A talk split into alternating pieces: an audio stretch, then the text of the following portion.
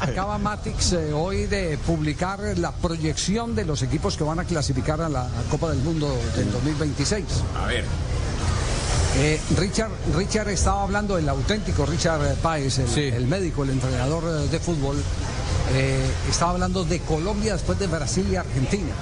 Es decir, lo coloca por encima de Uruguay. De Uruguay. Lo coloca por encima de Uruguay, pero Matic hace la siguiente proyección. A Brasil le da el 99.8% de probabilidades de clasificar. O sea, derecho. A pesar de no tener entrenador. Sí. Hay margen, hay margen. Argentina, 99.8%, el mismo porcentaje que le da a Brasil. Los dos. Total. A Uruguay le da el 81.2%, la gente de Matix.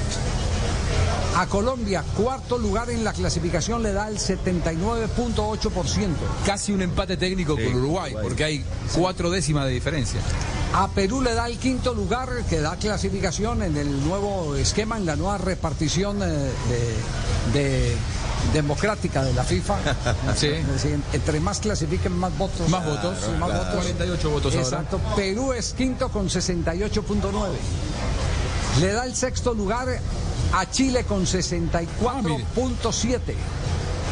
A Ecuador le da la oportunidad de El que vaya al repechaje. Seguramente Ecuador tiene menos porcentaje de lo que uno podía llegar a esperar, Sí. porque arranca con menos tres. Menos tres.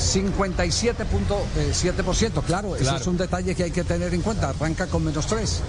Venezuela, 29.2%. Upa, cuánta Es decir, diferencia. No lo da clasificado. A Paraguay, 27.8%, no lo da clasificado. Y a Bolivia, 20.2%, no lo da clasificado eh, el pronóstico de Matix. El pronóstico de Buscalia Sí. eh, cambia dos. Paraguay. Sí. Saca, saca a Chile y saca a Perú. Para mí Chile y Perú van a tener una eliminatoria complicada. Sí, y mete a quiénes? Y Venezuela y Paraguay. Venezuela y Paraguay. Sí. ¿Sí? ¿Les ve cara? Sí, sí, sí. Yo le veo más cara a Venezuela que a Paraguay. Sí, totalmente, pero digo, Paraguay como para ir a un repechaje, Ecuador clasificar directo, Venezuela también. Sí.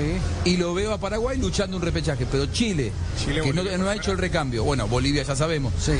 Y Perú, después de lo que fue la salida de Gareca, con algunos jugadores que allá han tenido problemas de indisciplina, y también con una generación que se ha ido y que no han, eh, no, ha- no han reemplazado, para mí van a tener problemas los dos.